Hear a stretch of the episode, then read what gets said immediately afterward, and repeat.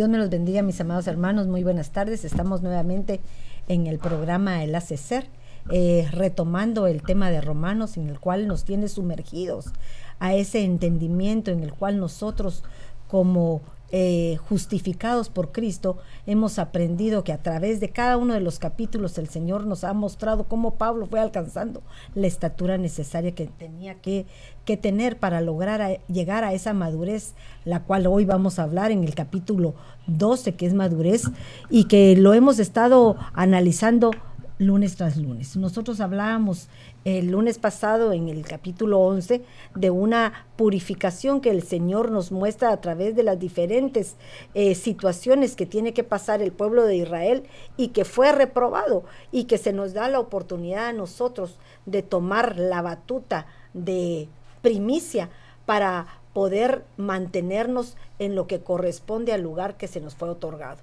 pero que tengamos que ser cuidadosos, porque de igual manera como al pueblo de Israel fue desechado en su momento, también nosotros podemos ser desechados por él si no nos percatamos en darnos cuenta que es una oportunidad que posiblemente no se nos vuelva a repetir. Pero el punto aquí es que hoy estamos en Romanos 12 y definitivamente Dios lo primero que nos pide es que hagamos de nuestro cuerpo un sacrificio vivo. ¿Pero por qué razón? Porque ya hemos visto que en el 7 él se da cuenta de cuáles son sus áreas debilitadas, empieza a, a, verificar sus, mm, deficiencias y empieza a ir creciendo poco a poco en cada uno de los capítulos consiguientes. Da un reinicio a su vida, luego empieza a dar frutos, en el 10 logra una totalidad y en el 11 empieza a ser purificado. Empezamos a ser purificados al darnos cuenta de todo lo que hemos caminado y el proceso que tenemos que llegar para poder alcanzar esa madurez que el Señor espera de nosotros. ¿Y cuál es ese paso principal que tenemos que dar? Presentar nuestro cuerpo como un sacrificio vivo. El cuerpo, que es el área de nuestro ser integral más dificultosa, más deficiente, podríamos mencionarla, porque es la que siempre se revela a las cosas espirituales. Pero tú querías decir algo de Borita. Sí, me encanta cómo ah, comienza este ah, versículo, porque por consiguiente, ¿verdad? Así como tú decías, dejándonos como como todo lo que ya he dicho ahora, hermanos, os ruego. Y la palabra os ruego me, llamaba mucho la atención eh, porque en Filemón 1.8 dice, Pablo, por lo cual, aunque tengo mucha libertad en Cristo para mandarte a hacer lo que conviene, no obstante, por causa del amor que te tengo, te ruego, siendo como soy Pablo, anciano y ahora también prisionero de Cristo Jesús. O sea, lo que él está diciendo en Romanos 12, realmente es un mandato, pero Pablo nos habla con amor, diciéndonos, los ruego, les, les pido, por favor, que hagan estas cosas. Y em, podemos ver que lo que está pidiendo era un sacrificio vivo y santo, como estabas diciendo, presentar nuestros cuerpos. Y tuvimos una gran discusión de esto, ¿verdad? ¿Qué viene primero, la gallina o el huevo? Y decidimos que la gallina. Mentira. Pero ah, lo que decidimos fue que podemos ver la vida de Jesús él vino eh, perfecto. Nosotros ya hasta este momento hemos sido purificados en esta etapa que estamos diciendo en Romanos 12. Y ahora lo que nos toca es presentar nuestro cuerpo como lo hizo Jesús. Cuando Jesús vino a este mundo, como él no tuvo pecado, no necesitaba el proceso de purificación. Vino y se despojó de gloria, se despojó de literalmente, sí, gloria de ser, eh, Dios. Ajá. Y vino a este mundo, dio un sacrificio y vivió como aceptable y santo delante de Dios hasta alcanzar la transfiguración, ¿verdad? En el monte. Pero si quieren, vamos poquito por poquito, porque si no, me lo como todo. ¿Alguien? ¿Tú, dijiste? Algo que me gustaba mucho eh, es que esta letra es la número 12 y lo que significa, eh, perdón, su valor es 30. Y el 30 lo que nos habla es de esa madurez y aquí en, el, en, este mm, capítulo vamos a ver cómo vamos, cómo va ese proceso hasta que llegamos a la madurez. Y uno de esos procesos es el amor. Entonces, eh, también que el significado de esta palabra lo que significa es vara, aguijón, eh, corrección, autoridad, enseñanza. Y me gustaba lo que, lo que usted decía, madre, lo que eh, que primero viene una enseñanza, que primero viene esa, esa pauta a seguir, que después viene esa disciplina, esas correcciones. Entonces, em, y gobernar lo que significa, dice, ejercer, eh, ejercer, dice, la, la, la dirección pero también gobernar es acción de gobernar. Y cuando vemos el 12 es gobierno. Y lo, el primer versículo que nos dice es, gobiernen su cuerpo. ¿Cómo debemos gobernar nuestro cuerpo? Y en este cuerpo, eh, si lo vemos, nosotros tenemos 12 puertas en el cuerpo. Y entonces eh, hablábamos con, con las hermanas antes que que esos, esas puertas deben ser gobernadas. ¿Qué es lo que nosotros estamos viendo? ¿Qué es lo que estamos escuchando? Porque la palabra de Dios dice que por el oír viene la fe, pero el oír la palabra de Dios. Entonces, ¿cómo debemos gobernar? ¿Cómo debemos eh, dejar aquello que le gusta a nuestro cuerpo, a nuestra alma, para poder presentarlo a Dios como una ofrenda viva y santa? Hermoso. Y era, era tan importante el, el, cuerpo porque antes cuando buscaban el sacrificio, eh, lo primero que buscaban era que fuera, hermana Lina, usted sabía que era, eh, que fuera macho. Que el macho, eh, eh, hablaba referente a lo que es de la presentación. Antes eh, nosotros leíamos de que antes se presentaba eh, el macho cabrío, se presentaba sin mancha que fuera puro, más ahora en la misericordia del Señor podemos ver que nosotros podemos presentar nuestro cuerpo vivo, santo y agradable. Pero ahora es donde nosotros podemos decir de que nosotros tenemos que aprender a morir para poder presentarnos ante Él. Más antes se tenía que presentar el animal y, se, se presentaba muriendo totalmente. Ahora nosotros en nuestra manera de ser vivimos, pero vivimos, ¿por qué? Por medio de que Él nos da la oportunidad de poder presentarnos ante Él vivo, santo y agradable. ¿Lo mirábamos de esa manera? Y me encanta, ay, perdón, me encanta que, pida que sea un, el cuerpo que es lo que tenemos que presentar, porque no está tal vez pensando, ay, que la hermana tenga ojos azules, rubia y alta, no, sino que la, el cuerpo, cómo se mira adentro, que no seamos cojos, que no caminemos mal, sino que nuestro cuerpo pueda ser un cuerpo que sea bueno para el sacrificio. Y fíjate que qué hermoso, porque cuando en el tiempo de antes se presentaban los sacrificios, dice que no tenían que ser con defecto. Y cuando nosotros, el Señor hoy nos hable la oportunidad, no está viendo qué tipo de defectos estamos dando, sino Él solo que reconozcamos que hay falla en nosotros y Él nos hace aceptables, aunque vengamos deficientes. Y es que también podemos ver que el sacrificio de antes, ¿verdad? Era quemar el animal y esa grasa que se quemaba subía el Señor como un olor grato. Ahora nosotros nos presentamos, presentamos nuestro cuerpo en sacrificio vivo, quemando nuestras carnalidades, ¿verdad? Y, como dice Romanos 6:12, ni presentéis los miembros de vuestro cuerpo al pecado como instrumento de iniquidad, sino presentaos vosotros mismos a Dios como vivos de entre los muertos y vuestros miembros a Dios como instrumentos de justicia. Como ella, como la hermana decía, somos 12 puertas de nuestro cuerpo, nuestros miembros. ¿Cómo vamos a presentar nuestros miembros delante del Señor? Ya no somos, dice que morimos en el bautismo con Cristo, pero ya no podemos vivir en el pecado. Entonces yo veo que aquí Pablo ya le está hablando a una iglesia que ya fue bautizada, ya fue, ya, ya es creyente, ¿verdad? Ya ha pasado por su proceso. Correcto. ¿verdad? Un proceso de un reconocimiento, una confrontación con uno mismo, un proceso en el cual ya mira el deseo de ayudar a otras, un proceso en el cual fue purificado para poder ser mejor que lo que era antes, porque dice que para que nosotros alcancemos esa, esa estatura tenemos que ser purificados como el, como el oro, pasados por fuego. Y cuando se habla de una purificación, nos está hablando de que tenemos que pasar por determinadas pruebas para poder alcanzar esta estatura de madurez que nos va a permitir aceptar una enseñanza nos va a permitir aceptar una disciplina, no solamente como castigo, sino cambiar los hábitos que tenemos establecidos para que puedan ser renovados a esta nueva forma de vida que nos está presentando el Señor para bendición de nosotros. Amén, mami. Fíjese que con lo que usted hablaba referente, nos vamos a Tito 3, 4, 5 en la TLA. Dice, ah, pero Dios, nuestro Salvador, mostró que Él es bueno y que Él ama a todo el mundo. Y dice, y nos salvó, pero nos hizo porque nosotros hubiéramos hecho algo bueno, sino porque nos ama y nos quiso ayudar por medio del poder del Espíritu Santo. Dice, nos salvó, nos purificó de todos nuestros pecados y nos dio una nueva vida. como que si hubiéramos nacido de nuevo.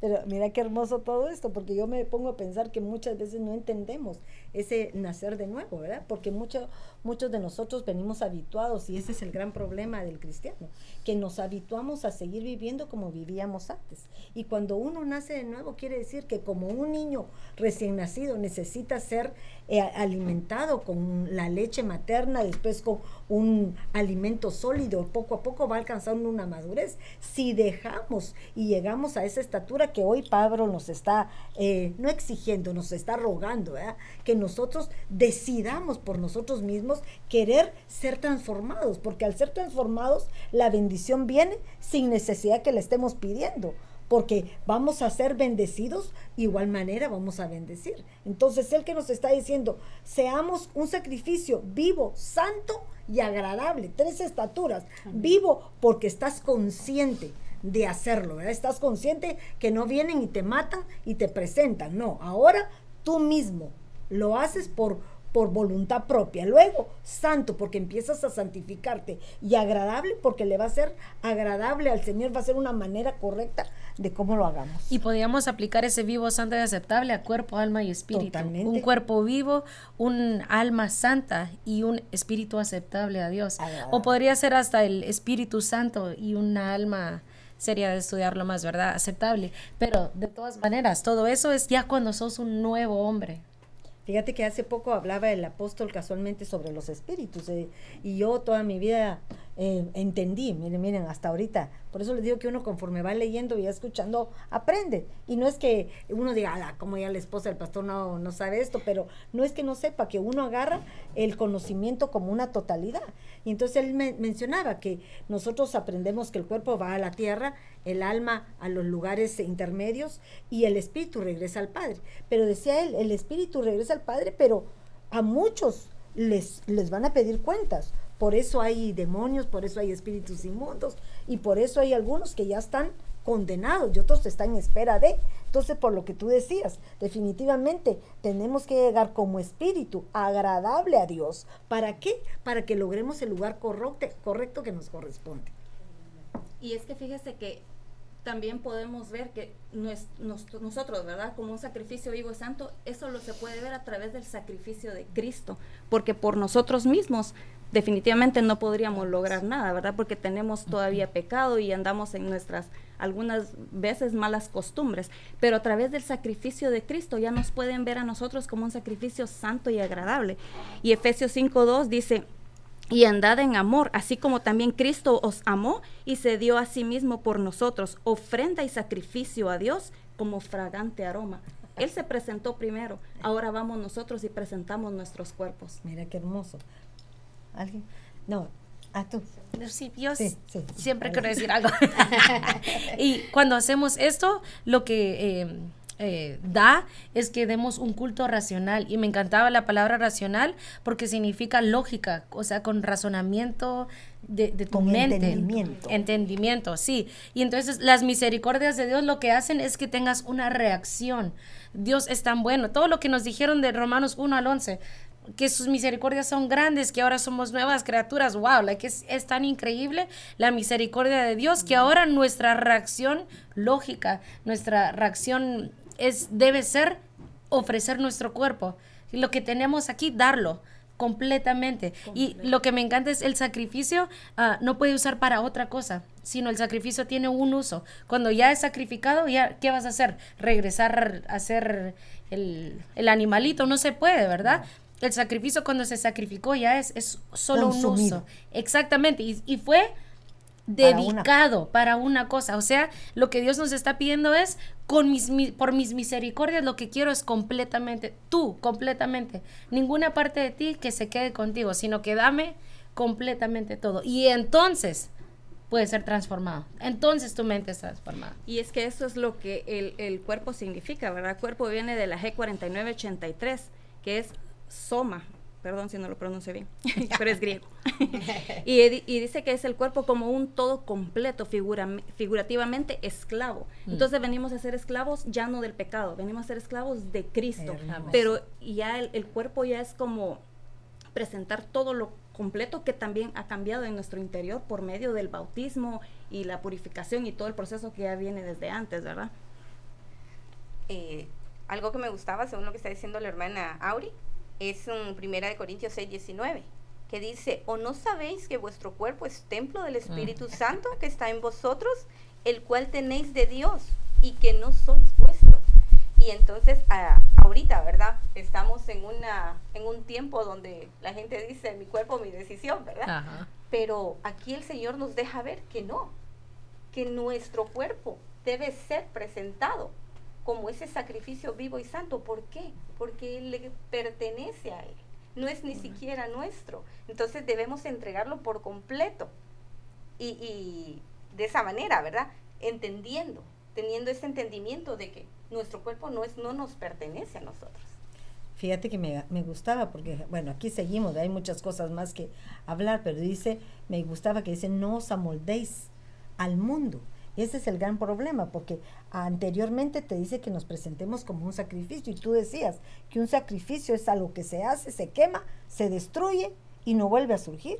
Pero mira la- el mal del, del ser humano, que a pesar de tener la oportunidad de presentarnos como un sacrificio, que es un sacrificio que se hace continuamente, no es solo una vez, es todos los días de nuestra vida, porque nunca llegamos a limpiarnos en nuestra totalidad, ¿verdad? Ni ser agradables delante del Señor, sino tenemos un proceso en el cual nos está advirtiendo, porque para mí el 12 es una advertencia, no os amoldéis al mundo actual, quiere decir, no hagas lo que el mundo fácilmente te, te envuelve. Nos- ustedes hablaban de las puertas, ¿verdad? Las puertas. Las puertas son eh, partes del, del tabernáculo de Cristo. Y las puertas nos hablan de algo que tienen que ser reconstruidas, ser restauradas, porque así nos habla en Nehemías 2 y 3. Nos habla de una restauración de las puertas, pero ¿con qué propósito? Para tener protección. Nosotros al proteger nuestras entradas a nuestro ser interior, es cuando empezamos a restaurar todo aquello que el enemigo ha, que- ha querido tomar para utilizar como, armas para tenernos cautivos de- delante de él. Y me encanta que dice no os amoldéis, me gusta tu versión mejor porque la mía dice adaptéis, pero es porque nuestra naturaleza es fácil de, eh, de como amoldearse Encajar, literalmente, exacto. encajar con lo del mundo, eso es lo fácil, pero lo que quiere en vez es una transformación completamente nuevo y es lo que le pasó a Jesús cuando subió al, porque esa palabra transformados es la misma que aparece en el monte de la transfiguración. Y ahí fue antes de que Jesús fuera crucificado, o sea, él vivió como un sacrificio vivo, santo y aceptable a Dios y después sube al monte y ahí es transfigurado, es cambiado completamente, cambia su forma, ¿verdad? Lo ven en una luz diferente. Glorioso. Y fíjate que qué hermoso esto, porque quiere decir que es el proceso que va- va- vamos en pos de.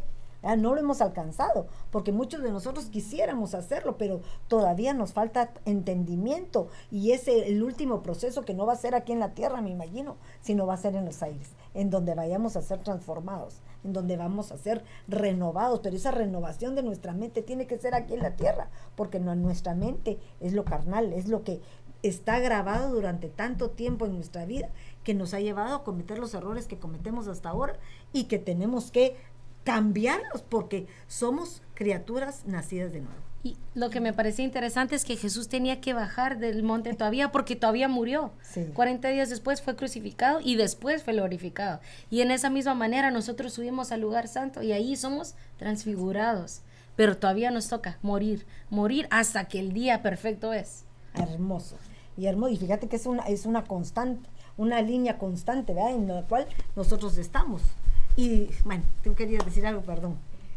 Madre, yo veía que esa palabra de adaptéis dice, como dice su versión, amoldarse, pero también dice ajustarse al mismo patrón, en sentido lindo. figurado.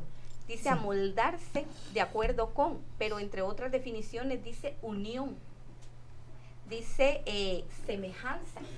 Y que, como dice la hermana Débora, qué fácil es eh, eh, hacernos al patrón de este mundo. Y cuando nos habla del mundo, no nos habla directamente del mundo eh, en que vivimos, porque vivimos en el mundo, sino a las costumbres de este mundo, a la cultura que tiene este mundo, que no nos adaptemos a ella, que no nos hagamos uno con ello.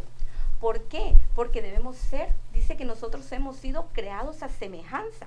Y dice Santiago 4:4, dice, oh almas adúlteras, ¿no sabéis que la amistad del mundo es enemistad hacia Dios? Por tanto, el que quiere ser amigo del mundo se constituye enemigo de Dios. Entonces, al adaptarnos nosotros a este mundo, a la, cultura, a la, a la mm, costumbre de este mundo, nosotros eh, eh, nos estamos alejando de Dios. Nos convertimos en esos enemigos de Dios. Y fíjate que esto es, Romanos 12 es un, es un capítulo hermoso porque nos habla del, también de los dones de la gracia, ¿verdad? Nos habla y nos dice en Romanos 12, 3, dice, por la gracia que se me ha sido dado, os digo a todos vosotros, fíjate, a todos vosotros les digo porque ya pasamos una etapa, ahora estamos en el proceso de ser mejores de lo que éramos antes. Todos nosotros hemos eh, eh, recibido dones, hemos recibido regalos inmerecidos que los tenemos, son los carismas, ¿verdad? Los tenemos, nadie tiene, pero miren esto, pero que nadie tenga un concepto de sí mismo más alto que el que debe tener. Algo que nos está recordando quiénes somos. Nos pone en el punto de equilibrio, en el de no te sientas más que otros, porque si no te bajo. No te enaltezas más de otro, porque eso le, le pasó a Luzbel, se lo trajo abajo. No, le, no hagas lo que le pasó a, a aquel que se convirtió en bestia Ah, Nabucodonosor. Que siete años le mandaron por creer que el poder era de él y no del Señor. O sea, cada quien muchas veces tiene ese peligro, pero mira por qué. Porque no ha presentado lo que tú decías, su cuerpo como un sacrificio vivo. Pero miren lo que sigue diciendo aquí, nadie tenga un concepto de sí mismo más alto del que debe tener, sino más bien, miren esto, que piense adelante de nosotros nos estaba diciendo que tengamos una renovación de nuestra mente. Cuando tenemos una mente renovada, nosotros podemos alcanzar una forma de pensar de nosotros mismos, no mayor, sino con moderación, dice aquí. Pero cuando habla de moderación me llamaba la atención porque habla de sofronos. Y esta palabra sofronos me, me gustaba porque significa tener mente cabal. Es decir, sano, moderado, sobrio cordura, cuerda y prudente, pero viene de un original que es Sofrón, que me, llamaba la atención porque habla de una, una mente sana. Entonces, cuando uno tiene una mente sana, quiere decir que es una mente ya sin contaminación, sin cosas que no te han perjudicado tu forma de pensar. Y por lo tanto tendrías que pensar de acuerdo a lo que has aprendido, a lo acuerdo que lo que has vivido, porque aquí estamos hablando ya de un de una madurez, un proceso en el cual nos ha llevado el Señor a su pleno conocimiento.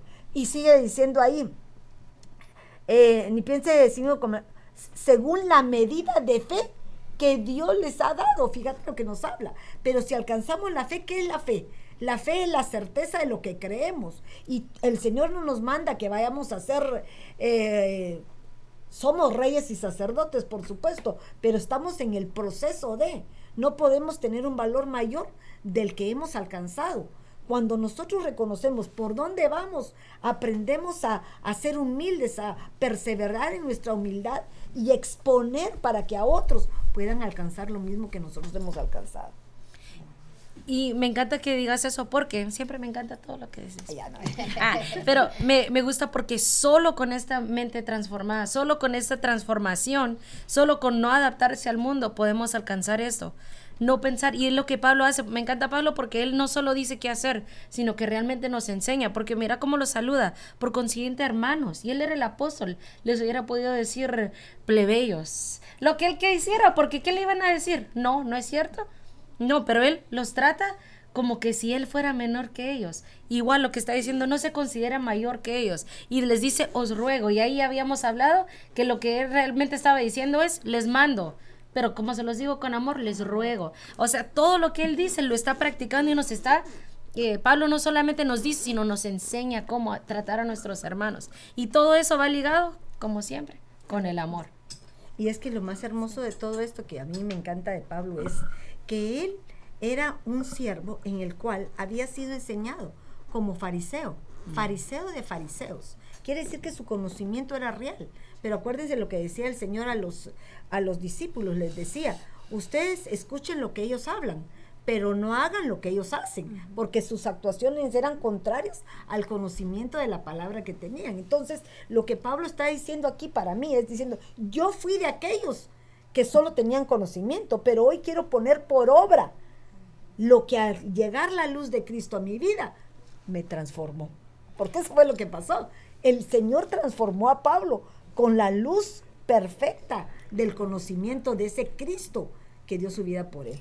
Y es que fíjese que, ah, pues, donde viene la renovación de la mente, ¿verdad? Es Romanos 12.2. Y el 2 es un ah, número de testimonio. Y yo veía en Hechos, 2 es Sí. un número de testimonio. Sí.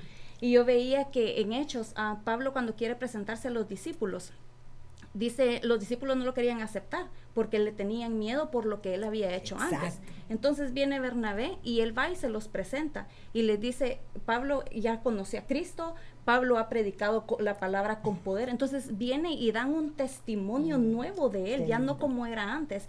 Entonces ahí viene y dice que él ya se quedó con los, con los apóstoles, los discípulos, porque ya lo aceptaron por medio del testimonio que había dado. Hermoso. Y esto es lo hermoso de todo esto, porque miren, nosotros no valemos nada. No por lo que hablemos de la palabra de Dios, porque podemos recitar la palabra, pero si tu actuar, tu forma de, de manejarte con los demás, tu testimonio, o sea, es cómo te comportas, no por favor en la iglesia, sino donde estés, en tu casa, en tu intimidad, donde muchas veces nadie nos ve.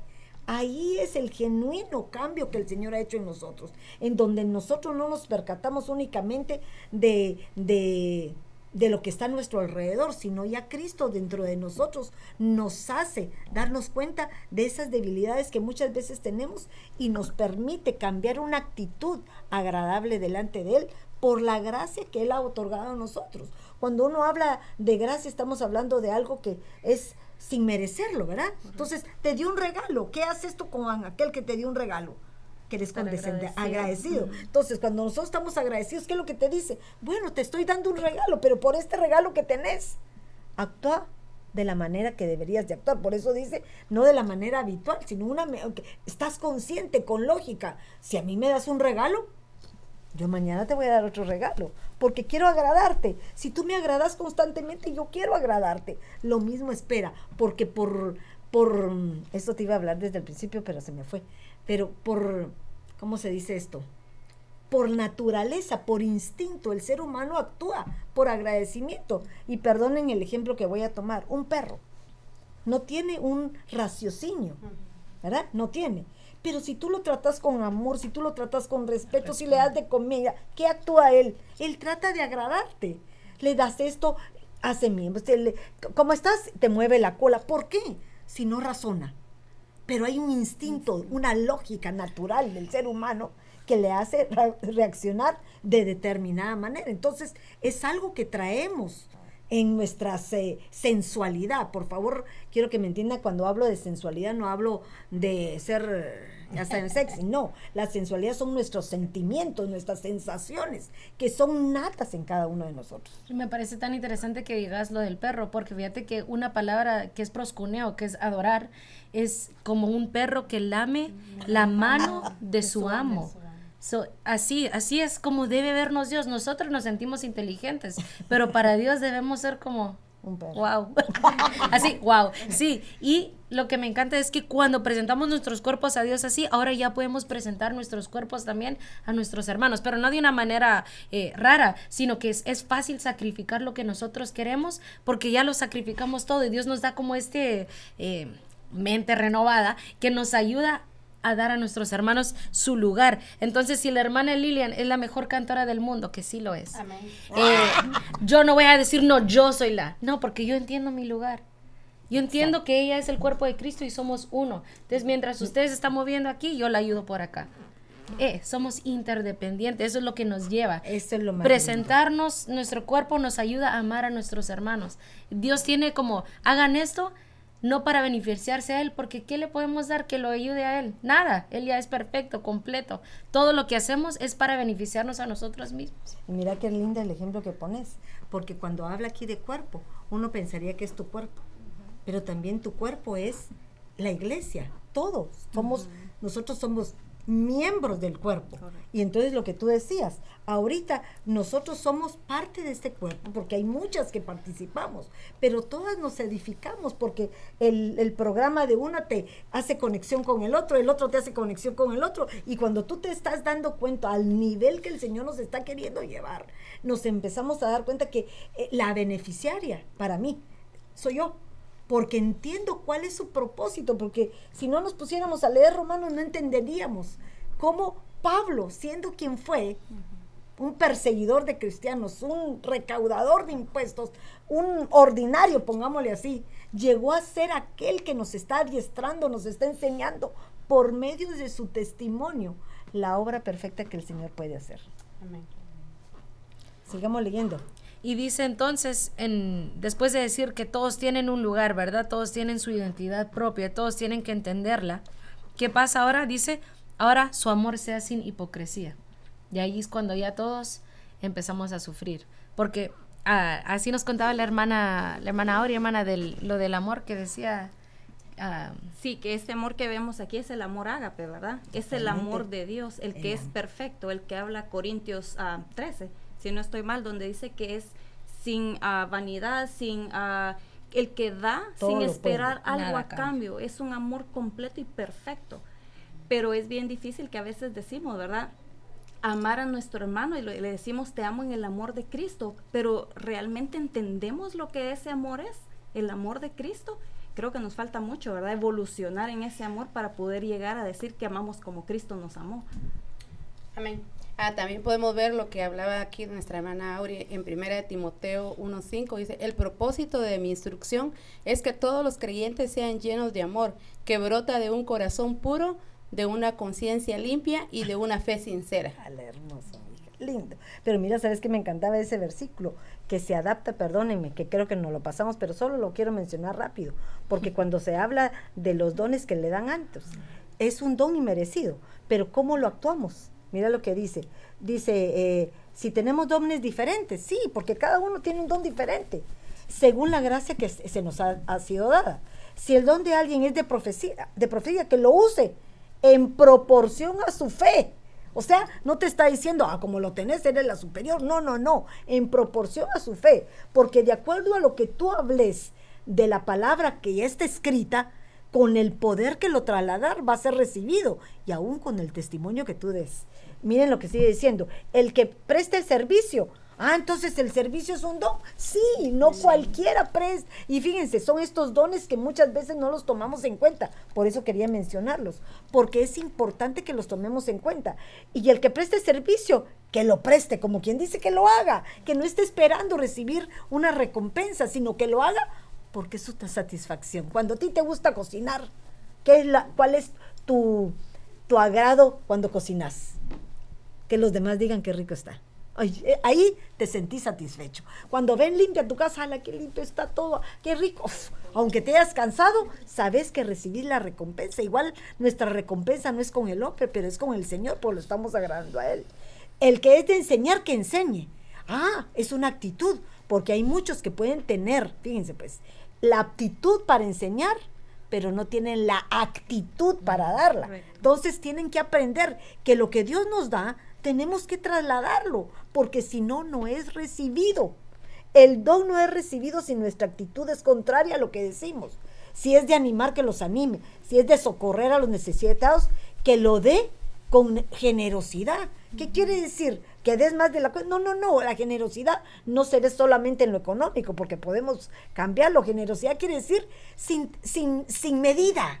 Sin medida. Dalo. ¿Quieres ayudar a alguien? Ayúdalo. Dale un pan, dale un pan. No solo el pan tirado, no. Dale con mantequilla, con jamón si tenés. O con lo que tengas. Y dice, y si es de dirigir, que dirija con esmero. Pero fíjate, no te está diciendo que dirija con poder, mandando y que se sujete cada uno. No, con esmero, quiere decir con, con entusiasmo, con fuerza, que te dediques. Y si es demostrar compasión, que lo hagan con alegría, dice aquí. Entonces, ¿qué quiere decir? Hacelo que tu actitud sea agradable, porque hasta exhortar, por ejemplo, hay uno que dice que dice exhortar, pero la exhortación para mí podría decir, Ay, hombre, vamos a la iglesia, animar, ¿verdad? Te anima. Pero si, hey, anda porque mira, te vas a quedar, ya viene la gran tribulación. Anda pues, no, eso estoy amenazando a la persona. La exhortación quiere decir, lo animo a que conforme a la palabra que yo le estoy dando, le voy a dar a él el ánimo, ¿verdad? le voy a revivir su alma, porque ese es ánimo, darle el soplo del ruaj para que vuelva a surgir su bendición. Pero continuemos, pues, porque mira. Pero me encanta, perdón, solo quería dar un comentario, que es tan importante conocer nuestra función entonces. Exactamente. Porque si no conocemos nuestra función, vamos a querer andar haciendo la función de todos los demás. Exactamente, eso de leí aquí eh, en primera de Pedro 4.10 dice, Dios de su gran variedad, Dios de su gran variedad de dones espirituales les ha dado un don a cada uno de ustedes. Úsenlo bien para servir los unos a los otros. Ha recibido el don de hablar en público, entonces habla como que si Dios mismo estuviera hablando por medio de ti. Has recibido el don de ayudar a otros, ayúdalas con toda la fuerza y energía. Dios te ha dado así cada cosa que hagan.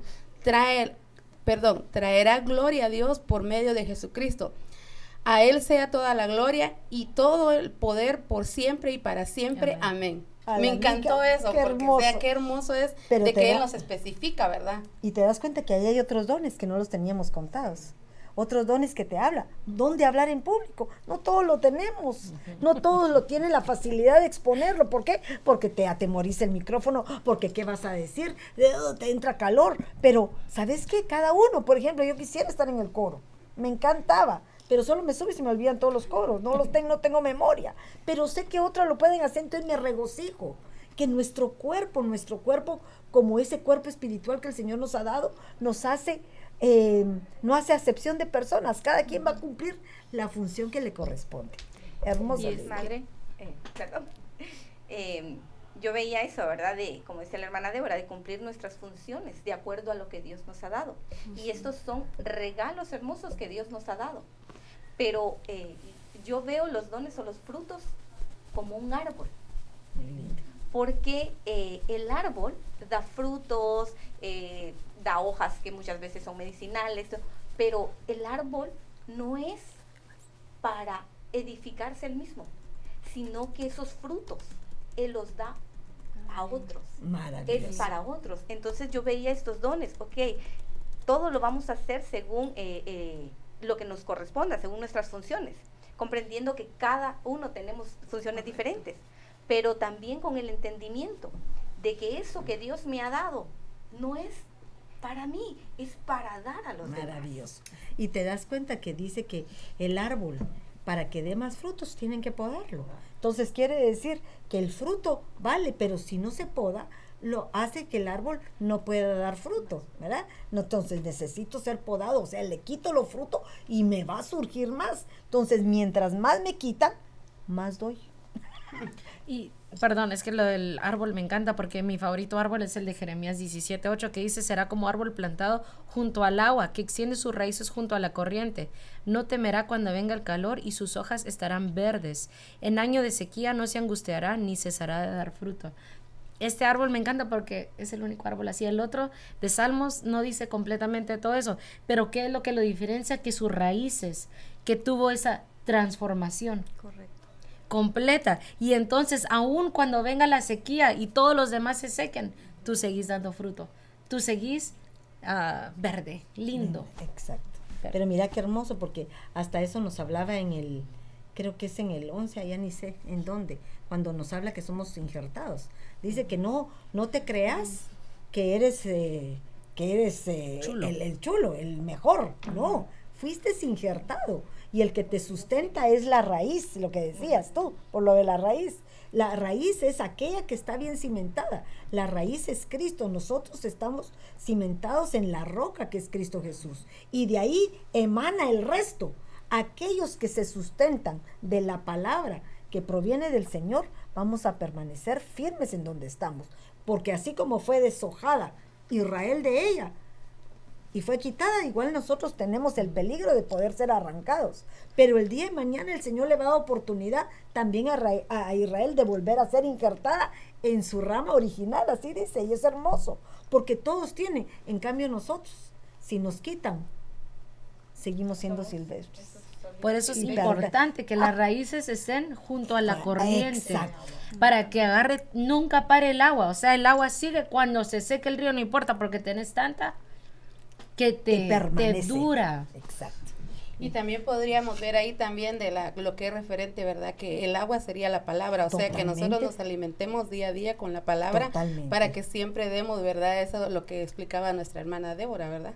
Mira, y fíjate que qué lindo lo que hablas, eh, Lilian. Lilian, porque muchas veces nosotros creemos por el trabajo que tenemos, por las circunstancias que vivimos, que el leer de vez en cuando, o por lo menos en nuestros tiempos libres, escuchar eso no nos sirve de nada. Bien, te transforma tu mente, te cambia tus prioridades, te hace permanecer firme en corrientes de aguas vivas. Hoy a- hablábamos en, un- en, un- en una colonia con las hermanas y decía que qué difícil el periodo que estamos viviendo porque nos estamos acostumbrando a la forma en que se está manejando hoy todo a nivel de este, de este proceso de traslado, ¿verdad?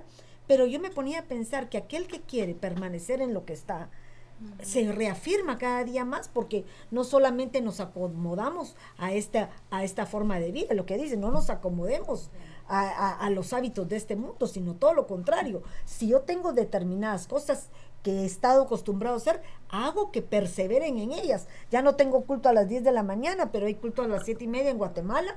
Dos cultos me los he hecho antes de venir a mi culto, mientras estoy, o sea, decido que mi culto va a ser todo el domingo, como lo rendía antes. Pero el problema es que qué fácilmente nosotros nos acomodamos al molde de este mundo, porque qué rico es dormir un ratito más, qué rico es levantarse tarde y desayunar, qué rico es, y hasta queremos, ahora queremos irnos rápido, fíjense, salimos a las 7 y queremos irnos rápido, y antes salíamos a las 9 y no nos queríamos ir, o sea, irónica la vida, cómo el ser humano fácilmente se acomoda a las cosas que no desea. Pero continuemos, porque si no... Es que te quería decir, cambia un poquito, pero no mucho, que con lo que decías de, de ser in- injertados, puedo ver que somos como hijos adoptados, ¿verdad? Y un bebé que es adoptado, digamos un bebé chino, es adoptado a una familia latina, ¿el bebé va a hablar español o chino? Español. Así somos nosotros. No somos, somos adoptados. Pero cuando venimos a Cristo, lo que aprendemos es sus, Su idioma, sus su- sus ah, características. Eh, el chino no va a estar eh, actuando así, no comiendo con sus palitos. No, lo que va a agarrar es un tenedor y comerse su taco. O, O eh, con la mano. Ajá, o rolar su tortilla, porque lo que aprendió es con el que está. Depende en dónde pasamos nuestro tiempo, es lo que, lo que nos volvemos. Por eso dice, nuestro cuerpo hay que presentarlo completamente, no a la mitad, no si me da tiempo, no, siempre, en cada momento presento mi cuerpo y entonces aprendo a dar estas características, a que cuando mi hermano tenga una función, yo no me pongo celosa, estoy feliz, la trato con amor, mi amor es sincero, mi amor es ágape. ¿Por qué? Porque lo aprendí de mi padre. Es que, perdón. Dice, dice Efesios 4:20, pero vosotros no habéis aprendido a Cristo de esta manera, si en verdad lo oísteis y habéis sido enseñados en Él conforme a la verdad que hay en Jesús. Porque Pablo dice, ya no vivan más como viven los gentiles en la vanidad de su mente. Volvemos otra vez a la renovación de la mente, ¿verdad?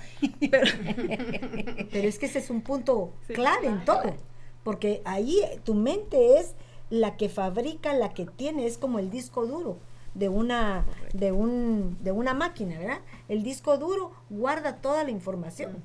Si tú vienes, nosotros tendríamos que hacer que toda esa información que fue grabada desde que naciste hasta la fecha que conociste al Señor, tendríamos que poner restart. Quiere decir, borro todo y empiezo desde el principio. Pero el problema es que guardamos, guardamos vivencias, hábitos, situaciones que todavía nos acomodan a nuestra forma de actuar. Y entonces no podemos hacer que lo nuevo pueda entrar, porque el disco duro también, me imagino que tiene un, se llena un límite. Fíjate que me llamaba la atención lo que les estoy diciendo, porque dice que a un niño se le enseña de los 0 a los 7 años. O sea, es un, un límite en donde su caseta en blanco puede ser lleno. De los 7 años en adelante, él empieza a ya actuar de acuerdo a lo enseñado. Entonces, ¿qué sucede? Si no se le enseñó correctamente, sus actuaciones van a ser contrarias a lo que ahora querés tú que se comporte. Un niño berrinchudo, ¿se lo permitís? Va a ser berrinchudo toda su vida, pero tenés el tiempo de ponerle su límite. Y lindo lo que usted dice porque verdaderamente lo podemos ver también cuando usted hablaba que de, de, ce- de cero decía, De cero, de de cero a siete años. Y el siete podemos ver que es la perfección. Fíjate. O sea, llegó una perfección a su mente de ese niño, cómo va a volver él a volver a empezar otra vez nuevamente en el sentido de que su mente tiene que venir y ya va, conforme va creciendo, su mente va siendo cambiada cada vez, pero ya tiene un, un cimiento. Esa, ya tiene un cimiento el niño. Y fíjate qué hermoso. Una de las de las am, significados de renovar es hacer algo, es hacer como de nuevo algo, volverlo a su primer estado. Y nosotros definitivamente cuando venimos a Cristo traemos mucha mentalidad de lo que fuimos enseñados en nuestra nuestra, nuestros padres, ¿verdad? Por eso es importante despojarnos del viejo hombre, renovar nuestra mente por medio de la palabra, definitivamente por medio de la llenura del Espíritu Santo y vestirnos del nuevo hombre. Porque si no, no va a haber, si nosotros no nos vestimos de ese nuevo, tarde o temprano va a salir nuestra naturaleza. Totalmente. ¿verdad? Pero continuemos porque si no, no ten, estas marcas del cristiano. Miremoslas, léelas, Débora, por favor, para que hablemos de ellas. El amor sea sin hipocresía, aborreciendo lo malo, aplicándoos a lo bueno. Sed afectuosos unos con otros con amor fraternal, con honra. Daos preferencia unos a otros. No seáis perezosos en lo que requiere diligencia, fervientes en espíritu, sirviendo al Señor, gozándoos en la esperanza, perseverando en el sufrimiento, dedicados a la oración contribuyendo para las necesidades de los santos, practicando la hospitalidad. Bendecid a los que os persiguen, bendecid y no maldigáis, gozaos con los que se gozan y llorad con los que lloran. Tened el mismo sentir unos con otros, no seáis altivos en vuestro pensar, sino condescendiendo con los humildes, no seáis sabios en vuestra propia opinión. Nunca paguéis a nadie mal por mal. Respetad lo bueno delante de todos los hombres, si es posible, en cuanto de vosotros dependa estad en paz con todos los hombres. Amados, nunca os venguéis vosotros mismos, sino dad lugar a, la ira de Dios, porque está escrito, Mía es la venganza, yo pagaré, dice el Señor. Pero si tu enemigo tiene hambre, dale de comer. Y si tiene sed, dale de beber, porque haciendo esto, carbones encendidos amontonarás sobre su cabeza. No seáis vencido por el mal, sino vence con el bien el mal. Ahora, cada cosa que hay, porque son muchas. Imagínense eso, son actitudes que nos está pidiendo el Señor a nosotros para actuar, porque ese es el amor que ya vive en nosotros. Porque si Dios es amor y vive dentro de nosotros, nosotros tendríamos que actuar de esa manera. Una de las mm, de esas ah, características ¿verdad? que nos pide, o esas mm, marcas, es la diligencia. Y la diligencia dice que es una actividad en ejecutar algo con, con prontitud, con agilidad, pero también dice usando todos los medios para alcanzar un fin. y entonces me encantaba porque eh, dice que no seamos perezosos. Y esa, eh, la pereza, si la vemos en Proverbios 6, 9 al 10 y 11, nos habla que es una puerta, pero es una puerta de destrucción, es una mm. puerta de pobreza y destrucción. Dice eh, Proverbios 6.9, ¿hasta cuándo perezoso estarás acostado? ¿Cuándo te levantarás de tu sueño? Un poco de dormir, un poco de dormitar, un poco de cruzar las manos para descansar. Y vendrá como vagabundo tu pobreza y tu necesidad como hombre armado. Entonces eh, yo veía aquí como el apóstol nos, nos exhorta a que seamos diligentes en aquellas cosas que requiere diligencia, dice. Y una de las cosas que habla eh, la palabra que requiere diligencia es guardar los preceptos de Dios. Y eso está en Salmo 119.4. Dice, tú has ordenado tus preceptos para que los guardemos con diligencia. Proverbios 4:22 nos dice que guardemos con diligencia nuestro corazón. ¿Por qué? Porque de él brotan los manantiales de la vida. Entonces, esa es otra de las cosas que, que requieren diligencia. Pero también dice, eh, Proverbios 8, 17, amo a los que me aman y a los que me buscan con diligencia. Entonces, eh, me encantaba esta, esta, esta marca que habla de la diligencia, porque cuando nosotros busquemos al Señor, cuando guardemos nuestro corazón, nos dice que lo hagamos con esa prontitud, con esa agilidad, pero también usando todo aquello que el Señor nos ha dado para alcanzar ese fin hermoso, hermoso. Y me encanta que todo lo que dice, siempre, ninguna de esas cosas se pueden hacer sin el amor. Todo lo que dice aquí, todo, completamente todo, es con amor. Y Romanos 12, 17 me llama la atención porque tiene una palabra que es absoluta. Y la palabra absoluta es que no tiene, o sea, no hay otra manera. Nunca es nunca. Siempre es siempre. Todo es todo y nada es nada. Todo lo demás, o sea, es diferente. Pueden haber... Eh, maneras de sí o no, ¿verdad? Pero aquí dice, nunca paguéis mal por mal. Nunca paguéis a nadie mal por mal. Nunca es nunca. ¿Y cuántas veces hemos pagado mal por mal? Increíble. Yo, pues por lo menos yo muchas. Ah, y después el 18 sí es posible. Entonces vemos la diferencia de un absoluto y un inténtalo. Y Dios es, como decía Pablo al principio, ¿verdad? Nos está diciendo, os ruego, pero realmente es, te mando que hagas esto. Nunca pagues mal por mal. Y si es posible, mantén la paz. Y es que yo, yo miraba que Romanos tiene mucha similitud con la perfecta oración hacia Cristo, ¿verdad? Porque dice, eh, Padre nuestro que estás en los cielos, eh, que se haga su voluntad. Perdona mis ofensas como nosotros perdonamos a los que, nos, ofenden. O sea, quiere decir que si tú estás eh, orándole al Padre para que seas perdonado, porque tú no puedes perdonar a otros, ¿verdad? Entonces es una similitud total para mí, como quien dice, te llega a una estatura de que pones por obra lo que tú estás trasladando. Porque cuando uno habla de la oración, no es solamente por estar recitando algo, sino es que lo que estás diciendo lo vas a poner por obra en tu actuar, en tu, en tu vivir, ¿verdad? Entonces lo que tú decías, no pagues a nadie mal por mal. Entiendo que hay un momento en donde uno se duele, porque todavía tenemos carne, donde hay cosas que nos molestan, hay sentimientos, pero aún en esos momentos el Señor nos pide que hay momentos de tribulación, pero dice que las pasemos con paciencia. Paciencia quiere decir que va a haber un momento que llega la calma a, nuestra, a, nuestro, a nuestro cuerpo, a nuestra mente, nos hace pensar racionalmente en donde decimos, no, esto es un momento que lo que quieren es ofuscarme. No nos dice la palabra que la palabra blanda apacigua la ira. Quiere decir que hay momentos en donde el Señor mismo reconoce que puede sacarnos de nuestro control. Pero si nosotros permitimos que eso llegue a nuestras vidas, nos va a llegar a un, a un acabar. Pero todo esto nos, nos, mm, nos lleva a que podamos entender que cuando nosotros estamos llenos de su presencia, llenos de su amor, fíjate eso, vamos a pasar por alto aún aquel que te haya hecho la cualquier cosa más grave. A tu peor enemigo, ámalo. Y fíjese que yo veía en Esteban, ¿verdad? En Hechos, cuando Esteban estaba relatando lo, lo de Moisés, dice que los líderes judíos lo miraban con furia y le enseñaban los puños como queriendo golpearlo, ¿verdad? Pero él alzó su mirada al cielo, vio la gloria de Dios y a Cristo, ¿verdad? Sentado a la diestra del Padre. Él no miró lo terrenal, él dejó de ver eh. en ese momento la violencia de ellos y alzó su mirada al cielo y dijo, veo a Cristo, ¿verdad? Entonces, definitivamente nuestra mirada puesta en el Señor, llenos del Espíritu Santo, porque dice que él era eh, fue lleno del Espíritu Santo cuando él empezó a relatar, ¿verdad? Lo que había pasado en el Antiguo Testamento. Entonces, puesta nuestra mirada en Cristo, definitivamente vamos a vencer. Y mira, ese es un punto clave, lo que tú decís. ¿Dónde tienes puesta tu mirada?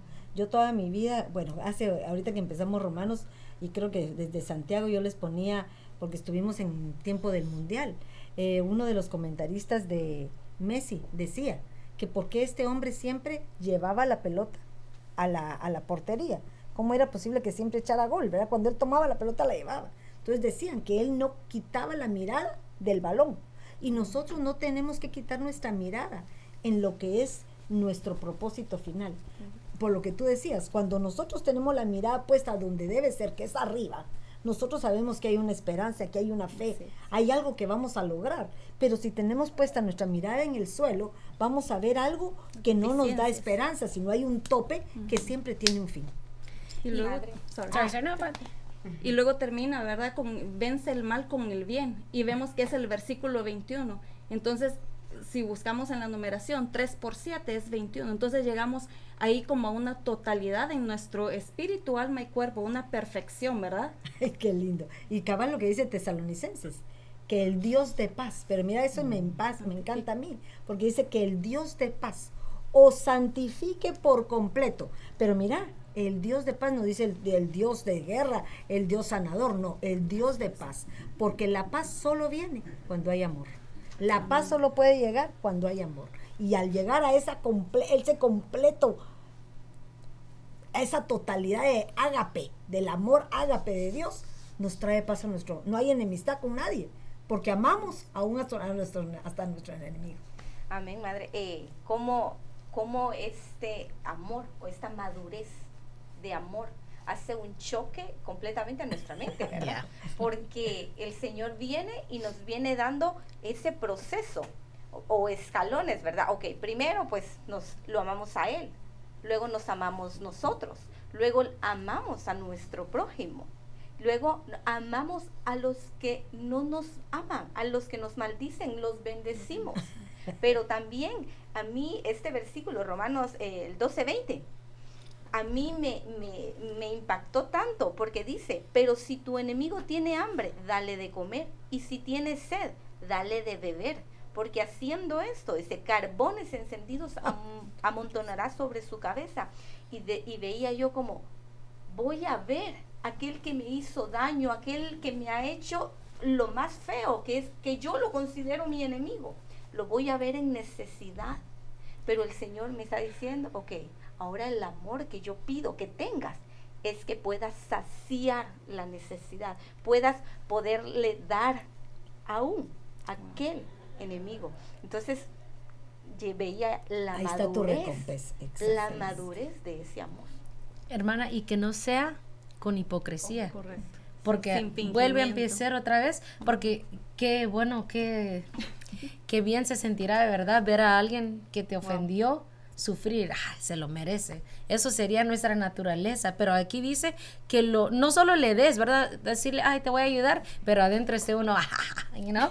sino que realmente dice que sea sin hipocresía completamente porque el amor cubre multitud de errores. Y es esa transformación de la mente. Totalmente. Es ese, ese como lo, último, ¿verdad? Es cuando ya llegamos a la cima. El poder amar aún aquellos enemigos y poder bendecirlos y poder eh, darles para sus necesidades, pero como dice la hermana, ¿verdad? Con un amor sincero. Y fíjate que, mira qué lindo lo que te habla, porque aquí cuando habla, si el enemigo tiene hambre, puede ser posible que no te hable de una hambre literal, sino te hable de una palabra de exhortación, una palabra en el tiempo propicio. Tiene sed también la palabra, nos habla que es un agua, ¿verdad? Entonces, no te habla de que vayas a darle a su casa, porque podemos equivocarnos. Acordémonos que cuando Jacob y Esaú estaban de enemistad, el, lo que hizo él fue llevarle regalos, ¿verdad?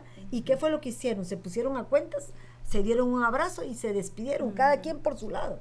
Quiere decir que se pusieron a cuentas. Entonces, cuando nosotros hablamos del enemigo, quiere decir, hay un momento en que el Señor te pone la palabra justa, el momento adecuado para que tú pongas por obra lo que el Señor ha provocado para transformarte.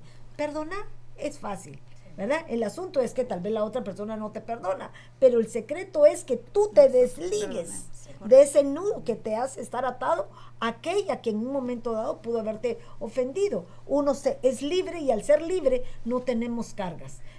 Madre, y eh, yo veía uno de esos ejemplos al rey David, porque el Señor le da la oportunidad al rey David de que esté, de que tenga a Saúl, al enemigo, al que lo persiguió, al que lo ha querido matar, y lo tiene ahí. Y o sea, es como, ok, es tuyo, yo lo pongo. ¿Cuál es tu actitud? Linda. ¿Qué es lo que tú vas a hacer? ¿Y qué es lo que hace él? Solo le arranca un pedazo de su manto, ¿verdad? Para que sepa que fue él. Y le dice, le dice, primera de Samuel 24, 16. Y dice, y cuando, eh, perdón, y sucedió que cuando David acabó de decir a Saúl estas palabras, Saúl dijo, ¿esta es tu voz, David, hijo mío? Entonces Saúl alzó su voz y lloró y dijo, David, eres más justo que yo, porque tú me has tratado bien, mientras que yo te he tratado con maldad. Y le dice en el 18, tú has demostrado hoy que me has hecho bien, ya que el Señor me entregó en tu mano y sin embargo no me diste muerte. Porque si un hombre haya su enemigo, ¿lo dejará ir vivo, sano y salvo? Que el Señor le dice, por tanto te recompense ah. con bien por lo que has hecho por mí hoy. Qué lindo. lindo, ¿verdad? Porque eso es lo que espera el Señor de nosotros. Y mira, dice, el que ve, el que bendice, yo lo bendeciré. La siembra y la cosecha. La siembra y la cosecha. Ahora fíjate, yo te pongo el lado negativo. Jonás, un siervo de Dios escogido para ir a profetizar a un pueblo de Israel, desobediente desde el principio. El propósito de Dios se iba a cumplir fuera él o no fuera, porque lo iba a llegar a la fuerza. Pero el propósito no era solamente salvar a Nínive, porque a los años, creo que 400 años lo destruye. Pero el punto era que él quería cambiarle la actitud a Jonás, una actitud irreverente, rebelde, testarudo y necio. porque hasta el final le dice, pero ¿por qué te enojas? Hasta le da la oportunidad. Me enojo hasta la muerte. Hasta la muerte se enojó, porque ya no volvió a mencionarse. Y yo puedo ver, mamá, el ejemplo con David, lo que me, lo que me impresionó es lo que decías de Jacob, que yo en todo este versículo no había pensado en los que yo ofendía sino que solo los que me ofendían a mí yo les tenía que hacer bien, porque soy egocéntrica, qué, qué feo la palabra te agarra así, te, te, cachetea, pero me encanta lo que decía la hermana, ella, uh, David, perdón, con Saúl fue, es, le fue fácil, pero cuando él mató a Urias, él no se dio cuenta hasta que el profeta Natán le vino a decir. O sea, qué difícil, a veces lo que nos tenemos que examinar es nosotros a quienes hemos ofendido. Y como decía la hermana Ori, vestirnos de amor y ir a pedir perdón. Y fíjate que mira tan lindo es porque lo acaba de hablar el hermano Sergio. Le decía, ¿alguien ha hablado de ustedes? Levanten la mano quienes ha hablado de ustedes, dijo el apóstol. Y un montón. Ah, qué lindo. ¿Y cuántos han hablado, cuántos de ustedes han hablado de otros? Entonces nos confronta. Yo creo que Romanos tiene esa, esa para mí es una bendición. Posiblemente no es un programa perdónenme, yo lo entiendo que, que es un tema que totalmente uno quisiera escuchar, ¿verdad? uno quiere escuchar de cómo hacer para eh, los adulterios, cómo hacer esto, cosas que somos, eh, ¿cómo se dice? Hay una morbosidad mm. en, el, en, en nosotros como cristianos aún, en los temas selectos, ¿verdad? Pero qué difícil es cuando nos exhortan a, cambiar. Pero yo pienso que los primeros que los estamos estudiando somos los primeros que tenemos que poner en, obra todo aquello que muchas veces se nos pasa por alto. Porque yo diría, bueno, voy a perdonar a mis enemigos, tengo que perdonarlos. Tengo que pasarle por alto sus defectos, sus deficiencias, sus errores, sus eh, formas de hablar. ¿Qué? ¿Qué los llevó? No sé. Pero que yo no me convierta igual que ellos, sino yo quiero ser diferente para que el Señor me dé la oportunidad que el día que me tengan que perdonar, que me perdonen. Amén, mami. Aquí estaba viendo también en Mateo 5:44, pero yo digo, ama a tus enemigos, ora por los que te persiguen, por lo que usted hablaba, ¿verdad? Sí.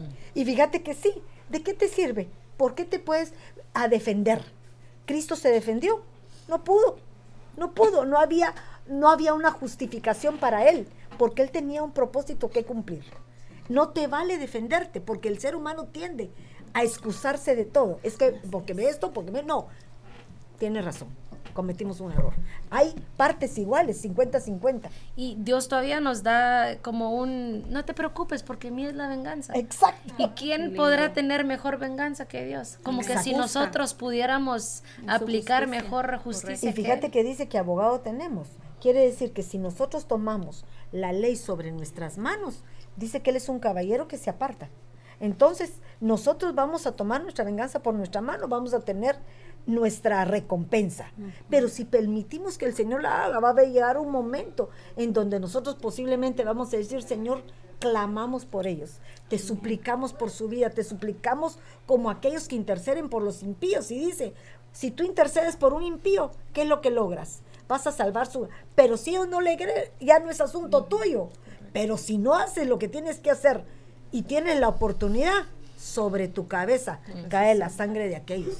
Y es que fíjese que yo veía la, nuestra transformación, ¿verdad? Como la metamorfosis que sufre la, la, mariposa, que tiene cuatro etapas. Empieza como un gusano, ¿verdad? Hay otra etapa donde va como oruga.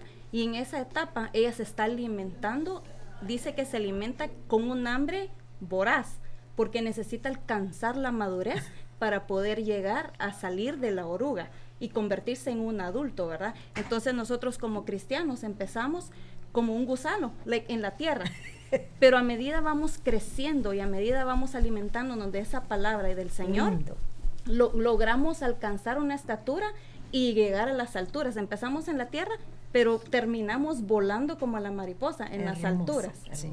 Y fíjate, ¿para qué, ¿para qué se alimenta? para que en el momento de su tribulación, porque perdóname, estar en, en, su cápsula de encierro, me imagino que no se puede mover, está siendo transformada, debe ser doloroso. Cualquier transformación puede ser doloroso. Entonces empieza a surgir en ella esa angustia, esa, esa desesperación, pero la paciencia, ese sufrimiento que va a venir por medio de, del creer por fe, porque uno de los puntos importantes de eso es que nosotros entendamos que que esta palabra, esta palabra en sí, es el, saber que nosotros tenemos un refrán que dice, el justo por la fe vivirá. ¿Por qué razón? porque nosotros por fe creemos que vamos a llegar a, a donde vamos a llegar.